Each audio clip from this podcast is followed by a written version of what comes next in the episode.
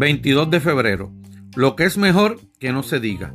Catón se ejercitaba también en la oratoria como instrumento para dirigirse a las masas, por considerar que, como una gran ciudad, es conveniente que la filosofía política disponga también de una fuerza de combate.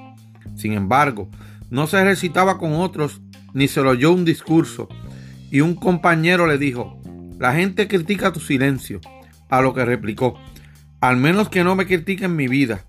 Empezaré a hablar cuando vaya a decir cosas que no deba callar. Plutarco. Es fácil actuar, hacerlo con entusiasmo.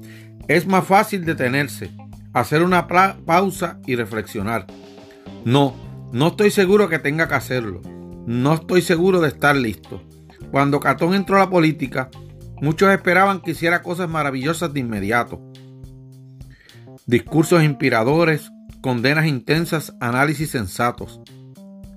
Él era consciente de esta presión, algo que todos tenemos constantemente y se resistió. Es fácil complacer a las masas y a nuestro ego. Por el contrario, esperó y se preparó, analizó sus ideas, se aseguró de no reaccionar con sus emociones, con egoísmo, ignorancia o prematuramente. Cuando estuvo listo habló, cuando estuvo seguro de que sus palabras eran dignas de ser escuchadas. Hacer esto requiere conciencia. Hace falta que nos detengamos a evaluar con honestidad. ¿Puedes hacerlo?